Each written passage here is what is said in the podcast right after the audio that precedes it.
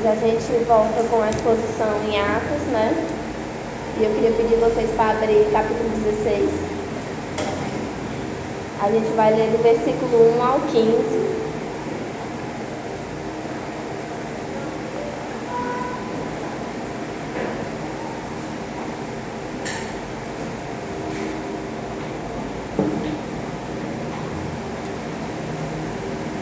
Mas antes de começar no capítulo 16, é, vamos fazer assim, lembrar um pouco de onde foi que a gente parou, né, no capítulo 15, para a gente não ficar perdido no meio da história. É, a última exposição, no capítulo 15, ele começou com Paulo e Bernabé chegando na igreja de Jerusalém para dizer como estava sendo entre os gentios que tinham acabado de se converter e os judeus convertidos que estavam impondo sobre os novos convertidos gentios para eles serem circuncidados e a lei de Moisés, né? Então eles levaram é, essas coisas que estavam acontecendo aos presbíteros e aos apóstolos em Jerusalém e eles tomaram lá algumas decisões e deram, escreveram uma carta para Paulo e Barnabé entregar às igrejas mostrando né, o que realmente deveria ser feito entre os novos convertidos, ao invés da circuncisão. Esse bicho está bom, porque está jogando no meu ouvido. Aí o capítulo 15 termina com a separação de Paulo e Barnabé, porque Paulo queria visitar as igrejas que eles tinham aberto né, na primeira viagem missionária, mas Barnabé queria levar João Marcos e Paulo não achava justo que João Marcos fosse, porque no meio da primeira viagem ele tinha deixado só eles dois, né? Não tinha seguido com a viagem inteira. Então acabou que eles se separaram. Aí Barnabé e João Marcos foram para Chipre e Paulo foi com Silas seguir viagem, né? O plano de viagem que eles tinham feito. Aí a gente vai ler todo até o versículo 15 e depois eu separo em três partes para a gente poder entender melhor a história, como foi que aconteceu.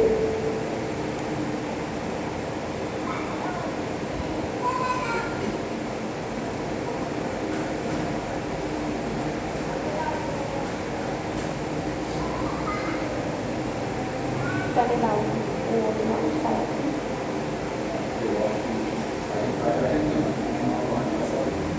Ah, tem que continuar. Então eu vou iniciar a leitura e vocês vão me acompanhando aí. Versículo 1, capítulo 16. Chegou também a Derbe e a Lista. Havia ali um discípulo chamado Timóteo, filho de uma judia crente, mas de pai grego. Dele dava um bom testemunho os irmãos em Listra e Icônio. Quis Paulo que ele fosse em sua companhia e por isso o circuncidou por causa dos judeus daqueles lugares, pois todos sabiam que seu pai era grego. Ao passar pelas cidades, entregavam aos irmãos para que as observassem as decisões tomadas pelos apóstolos e presbíteros de Jerusalém. Assim, as igrejas eram fortalecidas na fé e dia a dia aumentavam em número. Versículo 6. E, percorrendo a região frígio-gálata, tendo sido impedidos pelo Espírito Santo de pregar a palavra na Ásia, chegando em Mísia, tentavam ir para Bitínia, mas o Espírito de Jesus não permitiu. E, tendo contornado a Mísia, desceram a Troade. À noite, sobreveio a Paulo uma missão, na qual um varão macedônio estava em pé e lhe rogava, dizendo: Passa a Macedônia e ajuda-nos Assim que teve a visão, imediatamente procuramos partir para aquele destino, concluindo que Deus nos havia chamado para lhes anunciar o Evangelho. Tendo, pois, navegado de Troade, seguimos em direitura a Samotrácia, no dia seguinte a Neápolis, e dali a Filipos, cidade da Macedônia, primeira do distrito e colônia. Nesta cidade permanecemos alguns dias. Versículo 13. No sábado, saímos da cidade para junto do rio, onde nos pareceu haver um lugar de oração. E, assentando-nos, falamos às mulheres que para ali tinham corrido. Certa mulher chamada Lídia, da cidade de Tiatira, vendedora de púrpura, temente a Deus, nos escutava. O Senhor lhe abriu o coração para atender às coisas que Paulo dizia. Depois de ser batizada, ela e toda a sua casa nos rogou, dizendo: Se julgais que eu sou fiel ao Senhor, entrai em minha casa e aí ficai. E nos constrangeu a isso. Então, o capítulo 16 começa com Paulo e Silas dando início à segunda viagem, né? A segunda viagem missionária deles, onde eles iam passando nas igrejas, entregando o parecer dos apóstolos, dos presbíteros, dos presbíteros que a decisão que foi tomada lá em Jerusalém. Aí fala que ele chegou a Derbe e logo após a Listra, né, que é uma cidade vizinha. E ali ele encontrou Timóteo. Ele era filho de uma judia crente e por isso ele também era crente, né? Porque a mãe dele ensinou ele sobre a lei de Moisés, sobre a palavra do Senhor, ensinou a ele o evangelho. Por mais que ele tivesse pai grego, e dele dava um bom testemunho. Então, por causa do estilo de vida dele, né, Paulo quis chamar ele para seguir na missão junto com ele. Mas esse bom testemunho é um requisito que a gente vê lá em 6.3, Atos 6.3. Onde a gente vê que esses requisitos é, que são chegar à conclusão de chamar uma pessoa para servir né, na missão da igreja, a gente vê lá no versículo 3, capítulo 6 de Atos. Mas, irmãos, escolher entre vós sete homens de boa reputação, cheios do Espírito Santo e cheios de sabedoria. Então a gente pode ter assim uma noção de que Paulo viu em Timóteo esses três requisitos, né, para poder convidar ele para seguir viagem.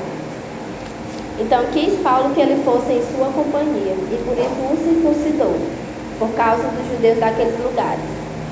Aí no versículo 4: Ao passar pelas cidades, entregavam aos irmãos para que as observassem as decisões tomadas pelos apóstolos e presbíteros de Jerusalém.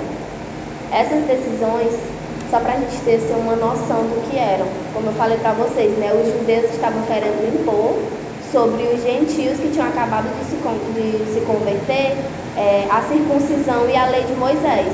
E isso estava oprimindo os gentios, né? Porque a pessoa que. Uma coisa é você crescer no ensinamento judeu e da lei de Moisés, outra coisa é você se converter e isso já ser imposto sobre você. Então, a decisão dos, dos presbíteros e dos apóstolos está lá no versículo 29, no capítulo 15. E ele fala assim: Que vos abstenhais das coisas sacrificadas a ídolos, bem como do sangue, da carne de animais sufocados e das relações sexuais ilícitas. Dessas coisas fareis bem se vos guardar. Então, ao invés deles seguirem a lei de Moisés e se circuncidarem, era muito melhor que eles seguissem esses mandamentos, né, entre aspas, que os apóstolos decidiram. Aí ele fala, farei bem se dessas coisas vos guardasse. Então essa é um, um pedacinho da carta né, que Tiago escreveu para poder Paulo e Silas levarem às igrejas. Aí as consequências dessas decisões tomadas pelos apóstolos está no versículo, 15, no versículo 5. Assim, as igrejas eram fortalecidas na fé e dia a dia aumentavam em número.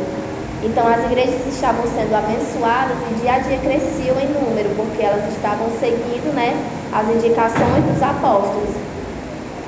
E esse convite feito a Timóteo por Paulo, é, a gente pode achar que é só um convite humano, né? Paulo estava ali, viu um rapaz que vivia bem, que seguia a palavra, tinha um bom testemunho entre as pessoas, então convidou ele para fazer parte da missão.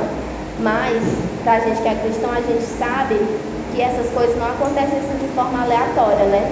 Por mais que seja casual, ordinário, a gente sabe que o Espírito Santo é quem guia as decisões dos cristãos, principalmente para poder seguir missão, né? A igreja do Senhor é o Senhor que decide todas as coisas por meio dos seus crentes para o bem da sua igreja. Mas essa é a primeira parte, né? Versículo 1 ao 5. onde a gente vê que o Senhor guia a sua igreja por meio do ordinário, do dia a dia, do casual. Mas isso não significa que o Senhor também não faça, não tome essas decisões de forma extraordinária. E é como a gente vai ver agora, a partir do versículo 6, onde diz: E percorrendo a região frígio-gálata, tendo sido impedidos pelo Espírito Santo de pregar a palavra na Ásia, chegando a Mísia, tentavam ir para Bitínia, Bitínia que fica na Ásia. Mas o Espírito de Jesus não permitiu. Ou seja, agora Paulo, Silas, Timóteo, né, e talvez tivessem outras pessoas com eles, eles estavam, eles fizeram um plano de viagem. Eles queriam continuar sua viagem indo para a Ásia, mas eles foram impedidos pelo Espírito Santo. Eles fizeram o seu plano de viagem, mas o Senhor os impediu, mudou totalmente ali o plano. Porque o Senhor ele é soberano, né, e ele pode interferir no momento que ele quiser, assim, nas decisões de seus crentes. No versículo 8: Tendo, tendo contornado a Mísia, desceram a Troade, e à noite sobreveio a Paulo uma visão, na qual um varão macedônio estava em pé e lhe rogava, dizendo: Passa a Macedônia e ajuda-nos. Assim que teve a visão, imediatamente procuramos partir para aquele destino, concluindo que Deus nos havia chamado para lhes anunciar o Evangelho. Então o Senhor, além de ter é, impedido eles de irem para a Ásia, né, de ter mudado totalmente os seus planos de viagem, ele deu uma visão a Paulo para mostrar para onde ele queria que Paulo fosse, né, junto com Silas, Timóteo e as outras pessoas que estavam com ele. Então o Senhor agiu de forma extraordinária, né? Porque não é comum assim você estar tá de boa ali na noite e do nada ter uma visão sobre o que é que você tem que fazer. Então, naquele momento que Paulo teve aquela visão, ele compartilhou com os irmãos ali que estavam com ele, e imediatamente, o texto diz que imediatamente eles se levantaram e foram. Não queria saber que horas eram, eles só obedeceram ao Senhor. Não se preocuparam se eles queriam ir para a Ásia, se eles já tinham feito um plano, eles não se preocuparam com a mudança. Eles só quiseram obedecer ao Senhor e ir para onde o Senhor tinha mandado eles ir. Tendo, pois, navegado de Trode, seguimos em direitura a Samotrácia. No dia seguinte, a Neápolis, e dali a Filipos, cidade da Macedônia, primeira do distrito e colônia. Nessa cidade permanecemos alguns dias.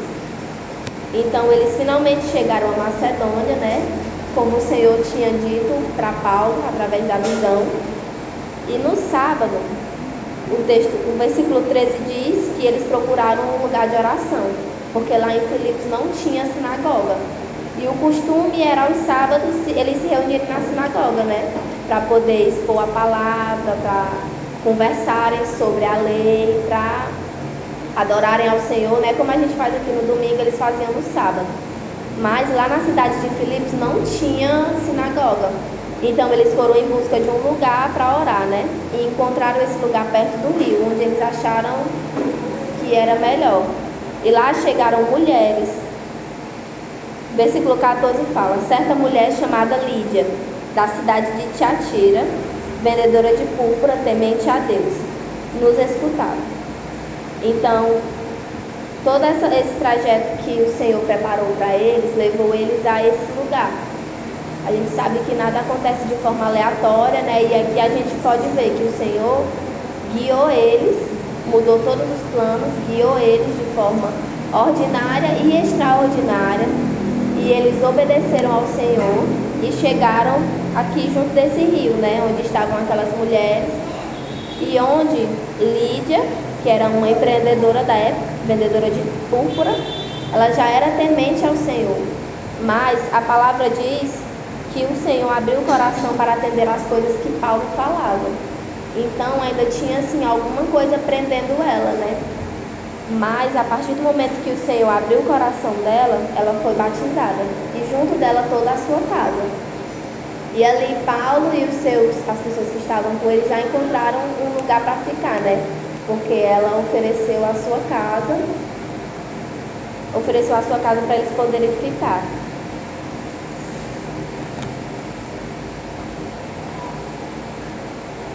Então, aqui uma das aplicações que eu botei para a gente poder se atentar a isso, né? É o bom testemunho de Timóteo, que a gente vê que ele era um rapaz conhecido em duas cidades.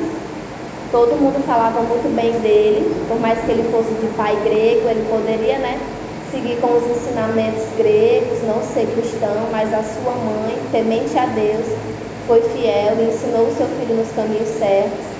E isso o Senhor usou a seu favor, né?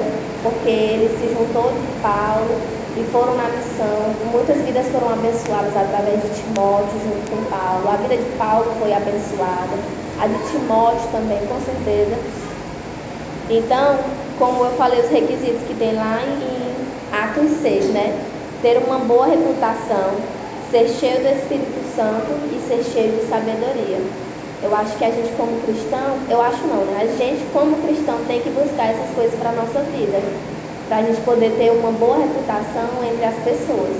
Não só a nossa imagem, mas que a nossa vida seja para a glória de Deus de tal forma que isso reflita para as pessoas de fora, né? Que elas olhem e vejam aquela pessoa, ela é temente a Deus, aquela pessoa é cheia de sabedoria e cheia do Espírito Santo para que as, as pessoas que não são crentes olhem para nós e vejam assim, ah, com aquela pessoa eu posso buscar um conselho porque eu sei que ela tem sabedoria do Senhor. Então isso fez com que isso chamou a atenção de Paulo, né? E o Senhor, através de Paulo, escolheu Timóteo para seguir com ele junto na missão. É, outra coisa. Deus é soberano e interfere na história da sua igreja quando quiser se a sua igreja está caminhando por um lado e o Senhor quer que ela caminhe para outro lado, Ele vai fazer a, a, gente mudar de decisão, né? seja de forma ordinária, o Espírito Santo falando ao nosso coração, ou seja de forma extraordinária, dando uma visão, um sonho, não sei. Mas a gente tem que estar sempre escutando a voz do Senhor, né? Sempre em comunhão com o Senhor, para que quando Ele falar, para que quando Ele queira mudar os nossos planos, a gente tenha discernimento para saber o que o Senhor quer que a gente faça, para a gente não seguir contra a vontade do Senhor, né? Não é só porque a gente está na igreja que a gente está sempre fazendo a coisa certa, mas a gente tem que buscar sempre ouvir a voz de Deus para poder seguir com os planos dele, por mais que a gente tenha feito os nossos. Então a gente tem que estar sempre preparado para mudar tudo e para fazer uma reviravolta para a gente poder obedecer ao Senhor quando Ele chamar a gente. É, e a parte 3 do texto, né, que são os últimos versículos que eu li, finaliza com aquilo que deve ser o foco da igreja, que é o evangelismo, né? O Senhor mudou todos os planos de Paulo, Timóteo e Silas para que eles fossem parar justamente naquele lugar onde eles encontraram Lídia. E ali eles pregaram o evangelho, eles pregaram a salvação né, do Senhor, o batismo. E uma família inteira foi salva, foi batizada, que foi Lídia e toda a sua casa, né? Então esse deve ser o foco do cristão. Evangelizar as pessoas para que elas possam se batizar e seguir os caminhos do Senhor, né? Que elas possam encontrar salvação e refúgio em Jesus. Guiados por Deus, os cristãos participam da sua missão, mostrando ao mundo que a salvação é em Cristo. Então, como eu falei, a gente buscando vida com Deus, a gente buscando ser obediente, ter uma boa reputação entre as pessoas, a gente buscando ter sabedoria de Deus, a gente vai participar da missão do Senhor e assim nós vamos poder mostrar ao mundo que em Cristo há salvação que a nossa vida, a nossa missão possa apontar para o Senhor, somente para o Senhor, para que as pessoas possam encontrar nele refúgio, salvação e perceber que no Senhor né, não há um jugo, o jugo é suave, não há um jugo pesado, por mais que às vezes seja duro seguir ao Senhor, que a gente possa mostrar às pessoas que seguir a Ele é muito mais prazeroso e tem muito mais paz do que viver nesse mundo afora. E é isso, galera. Vamos orar para terminar. Senhor, nós estamos aqui reunidos nessa manhã de domingo para entregar a Ti a nossa adoração. Que o Senhor possa nos capacitar, Senhor, a termos uma boa reputação, que nós possamos procurar em Ti sabedoria e procurar todos os dias ser cheios pelo Espírito Santo, para que as nossas decisões, Senhor, não sejam contrárias à Tua vontade, mas que todos os passos que a Tua igreja der sejam, Senhor, de acordo com a Tua vontade e que a Tua soberania esteja sobre as nossas vidas, tanto individual como em igreja, nós possamos caminhar segundo a Tua vontade e segundo os Teus planos, Senhor possa abençoar cada pessoa que está aqui neste lugar e nos levar em paz para as nossas casas. Que a tua palavra possa estar guardada no nosso coração e que todos os dias ela nos, nos confronte e nos mude, para que nós possamos glorificar o teu nome em tudo que nós fazemos. Para a tua honra, Senhor, e para a tua glória. Eu te agradeço. Amém.